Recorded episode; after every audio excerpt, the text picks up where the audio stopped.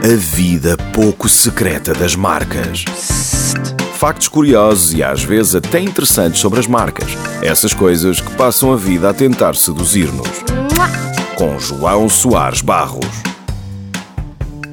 O YouTube nasce oficialmente a 14 de fevereiro de 2005, quando Chad Hurley, Steve Chen e Joe Edkarin, que se conheceram quando trabalhavam na PayPal, registaram o domínio. O primeiro vídeo, intitulado at the Zoo, foi publicado em 24 de abril de 2005. Mostra o cofundador Joe Edkarin no Zoológico de San Diego, como se percebe pelo título, e ainda hoje pode ser visto na plataforma.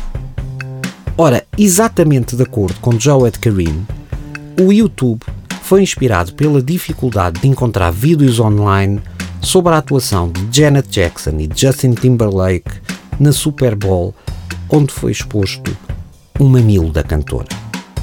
À boa maneira norte-americana, o caso, que até ganhou o nome, ficou conhecido como Nipplegate, deu origem a um documentário para tentar descobrir se a situação tinha sido ou não programada.